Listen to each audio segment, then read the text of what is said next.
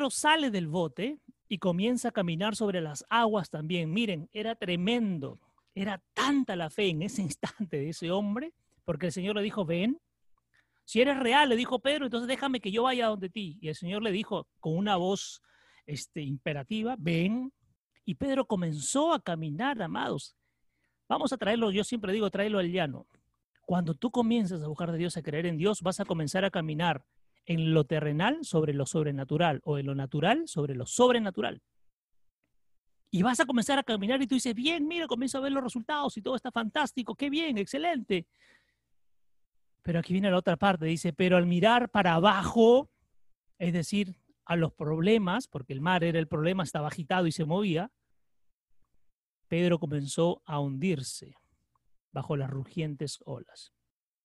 Y nosotros podemos iniciar con mucha fuerza y sí, Señor, y creo y me meto y te busco, pero las circunstancias y el mirar las circunstancias, si eso es lo que el Señor nos quiere mostrar en esta noche, dejemos de mirar las circunstancias y veamos a aquel que generó las circunstancias, aquel que permitió las circunstancias, aquel que creó la circunstancia porque quiere algo contigo.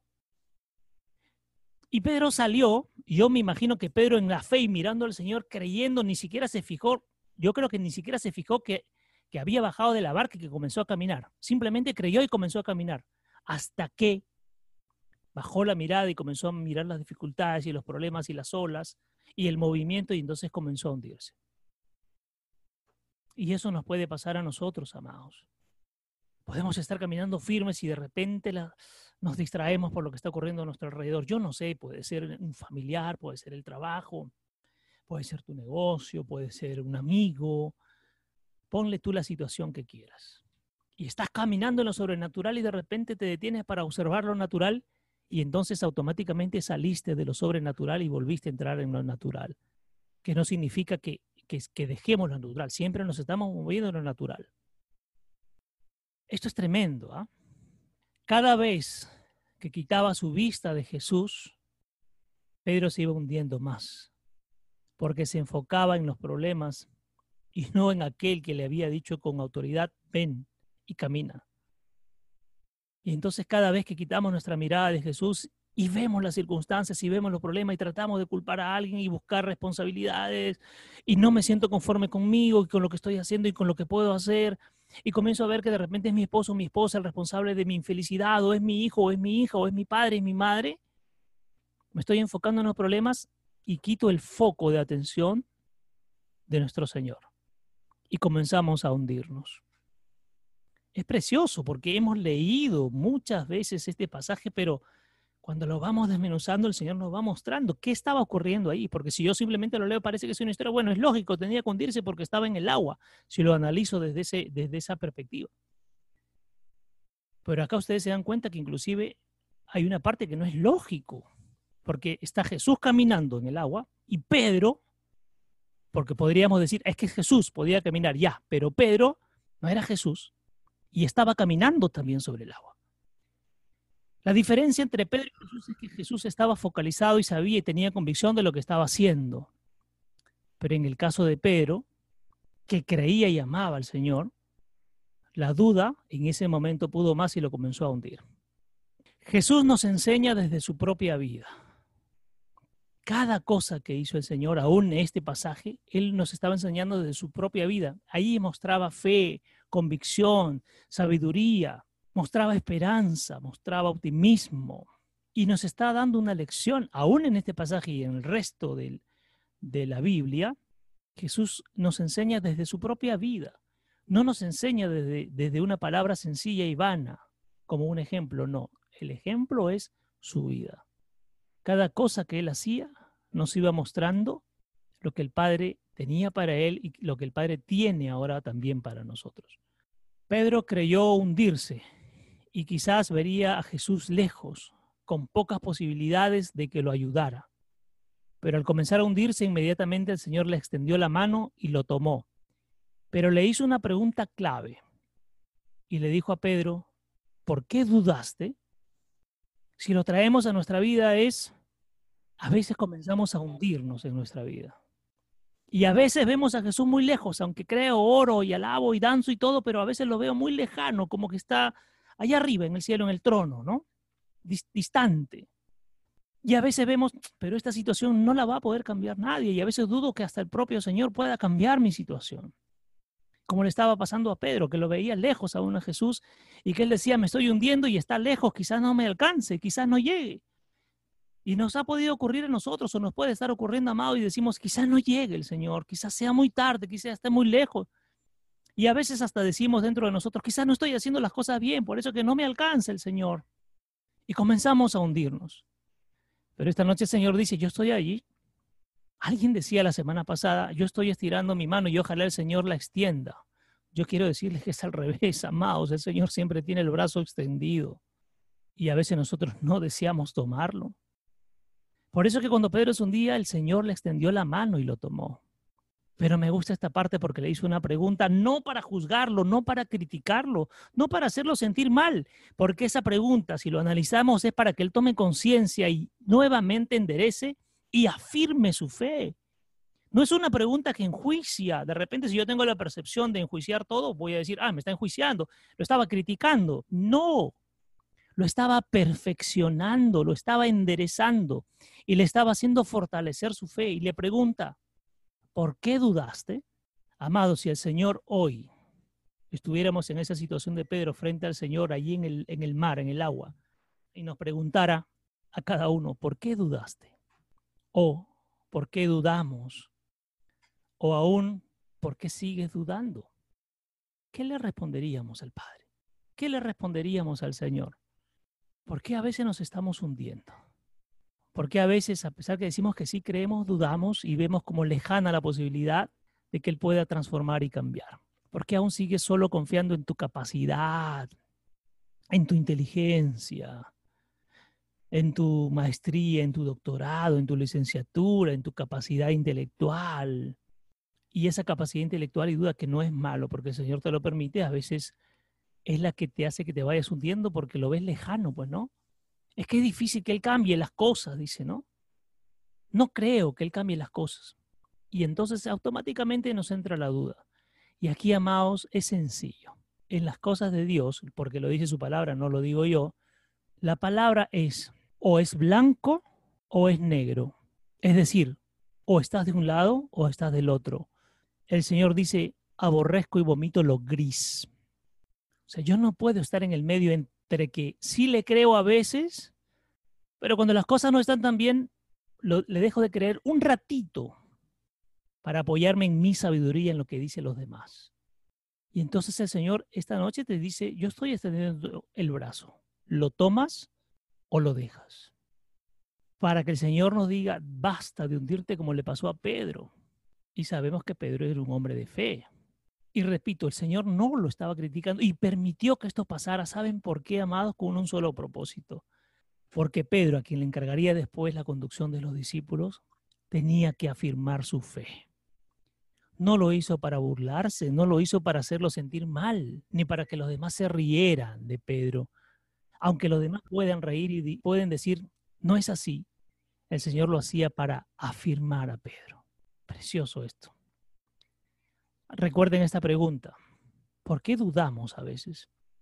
La tormenta es la oportunidad de caminar con Jesús, de conocerlo y de ser instruidos por Él.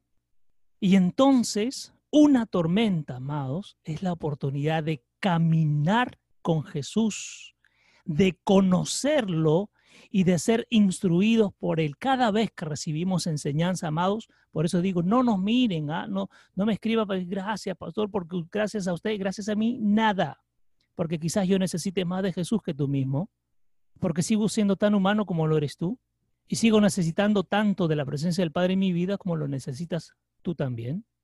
Y entonces cada vez que aprendemos es la oportunidad de caminar con Él. Pero tenemos que seguir mirando hacia adelante cada vez, cada vez que somos instruidos, es el Padre instruyéndonos. Cada vez que decidimos conocerlo, es Él quien se deja conocer. Pero una tormenta es una gran oportunidad en nuestra vida. Denle gracias al Señor. En la tormenta, dale gracias. En la tormenta, disfruta. En la tormenta escucha, en la tormenta agudiza para que el Padre se muestre y te muestre a ti. Vamos al libro de Segunda de Corintios, capítulo 4, versículo 17. Segunda de Corintios, capítulo 4, versículo 17. Esto es precioso, que tiene que ver con la tormenta. Miren, amados, para nuestra angustia leve y momentánea, este problema pasajero nos está produciendo un peso eterno de gloria, una plenitud más allá de todas las comparaciones, un esplendor trascendente y una bendición interminable. A ver, lo explico.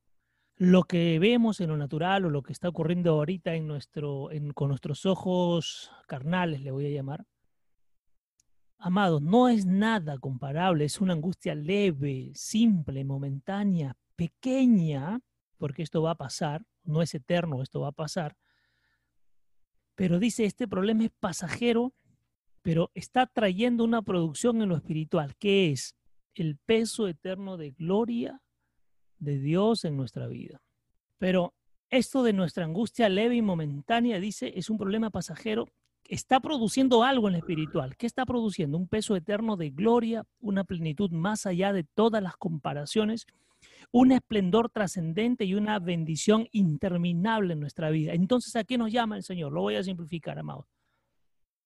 Aguante, soporte, crea, fe, optimismo, espiritualidad, intimidad, oración, adoración, alabanza, Sosténgase, amado, sosténgase, amada, allí, porque lo que está pasando ahora está trayendo algo fabuloso. ¿Recuerdan cuando hace, más o menos dos meses, sí, más o menos por marzo, abril, empezando abril, los fines de marzo, decíamos que lo que está pasando ahora va a llegar un momento en que se viene algo grande después? Amados, eso grande ya comenzó a moverse en lo espiritual, ¿ah? está comenzando a llegar, está comenzando a llegar. Así que tenga soporte en Dios, tenga fe en el Padre, búsquelo a Él, para que usted sea un pescador de eso grande que viene para adelante, para que usted coja eso grande. No mire lo que está pasando ahora, no se entretenga, no deje que lo desenfoque, que la desenfoque. Mire, como le decía yo al principio, más allá de esa pared oscura, gris, negra, que no nos dejan ver lo que está detrás de eso, que es hermoso, que es precioso, que es maravilloso, que es grande. Y en este pasaje nos dice eso, vamos a pasar por angustias leves y momentáneas, pero se está trayendo algo grande. Si soy capaz de meterme en ese proceso y de soportarlo, también voy a ser parte de eso grande que viene después. Pero si le estoy temiendo al proceso y quiero salir corriendo del proceso y no dejo que el Padre me trate y me procese, entonces, amado, no va a poder recibir lo que viene después. Y en la palabra es algo precioso. Miren, dice, hay gente que recibe los tesoros del Padre, pero también hay gente que recibe solamente las migajas. Y aquí mi pregunta es, ¿usted quiere ser de los que reciban a lo grande o quiere recibir las migajas? Si quiere recibir las migajas, salga corriendo, amado. Salga corriendo, no crea en el Padre, corra. Trate de salir corriendo como lo hacen los demás, desesperados por lo que está pasando.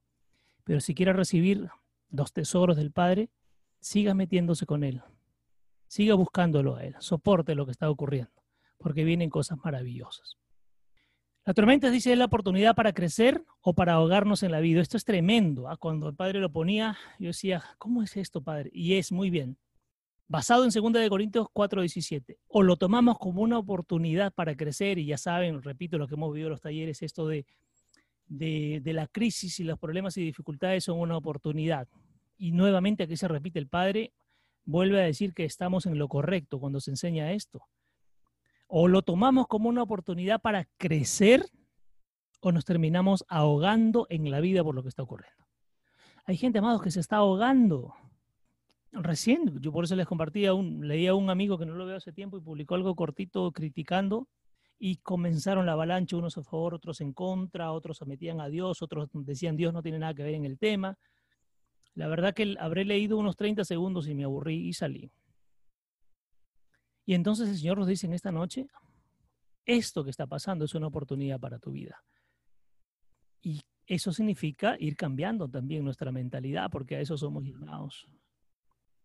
O lo tomamos como una oportunidad para crecer, o amados, amadas, simplemente nos ahogamos en lo que está ocurriendo. Miren, esto es interesante. La manera en la que reaccionamos en medio de la tormenta será el secreto de cuánto hemos aprendido. Uy, esto sí, mm, me parece inclusive un reto personal para cada uno, ¿no? La manera en que tú reaccionas en medio de la tormenta será el secreto de cuánto has aprendido. Es tan sencillo como decir, si tengo paz en mi corazón, vengo aprendiendo. Si tengo tranquilidad en mi corazón y en mi vida, vengo aprendiendo. Si por el contrario estoy lleno de tristeza, hay que observar ahí, meternos más con el Padre. Si me lleno de ira, de enojo, también hay que observarlo, ¿no? Em, recuerda que la tormenta siempre será una oportunidad. Y, si yo, y, entonces yo lo cambiaría. ¿Cómo estoy reaccionando en la oportunidad que el Padre me está dando? Esa forma en que yo reacciono ante la oportunidad que el Padre me da, habla de mí realmente cuánto, cuánto he aprendido. En otras palabras, amados, es puntual. El Señor es puntual y el Señor es directo. De la forma como tú reaccionas ante las situaciones, realmente estás demostrando cuándo has aprendido. Y yo me siento feliz porque los que me están escribiendo, bueno, ustedes no lo pueden leer, pero, pero lo comparto sin decir los nombres. Mucha gente habla que se siente bien físicamente, se siente bien emocionalmente, espiritualmente 100 puntos, y le añaden hasta económicamente 100 puntos. Qué bueno, qué bueno. Esto realmente este, me da mucha alegría. Me da mucha alegría. Eh, y habla también de que el Padre viene trabajando con ustedes, viene trabajando en su vida. La fe se materializa en actos concretos, son frutos de la obediencia. Ya, con esto vamos a cerrar esta noche antes de, pasar a la administración. Mm, la fe se materializa en actos concretos, los cuales son frutos de la obediencia. En otras palabras, yo puedo decir que tengo fe, que creo. Muy bien, yo diría, o el Señor diría, muéstralo. Yo tengo fe que el Padre me sostiene, pero dudo que venga, que, que se acabe esto. Yo tengo fe que el Padre está en mí, pero tengo miedo de lo que está pasando. Y entonces la fe se tiene que demostrar con hechos, amados, con hechos. Y los frutos de la fe, como lo dice aquí, es la obediencia, es decir, en la demostración de lo que el Padre ha puesto en mí, tengo que demostrarlo con mi vida, de manera concreta, de manera correcta. Bien, entonces eh, se materializa en esto.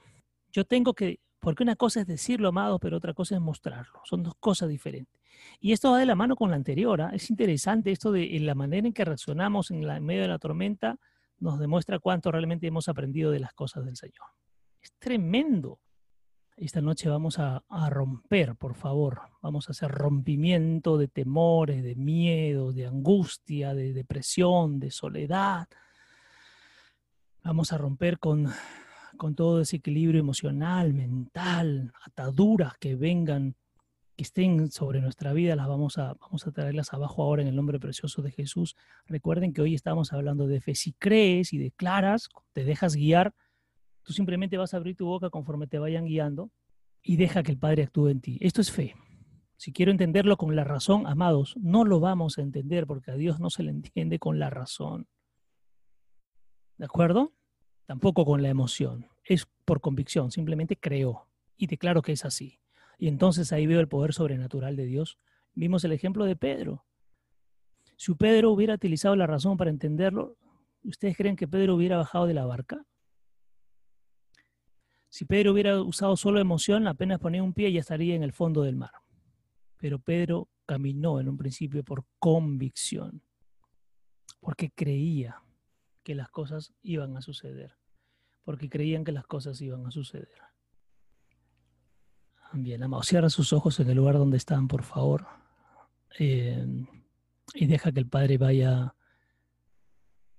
vaya ministrando tu corazón y vaya revelando y declaramos rompimiento en esta noche. Declaramos rompimiento en esta noche.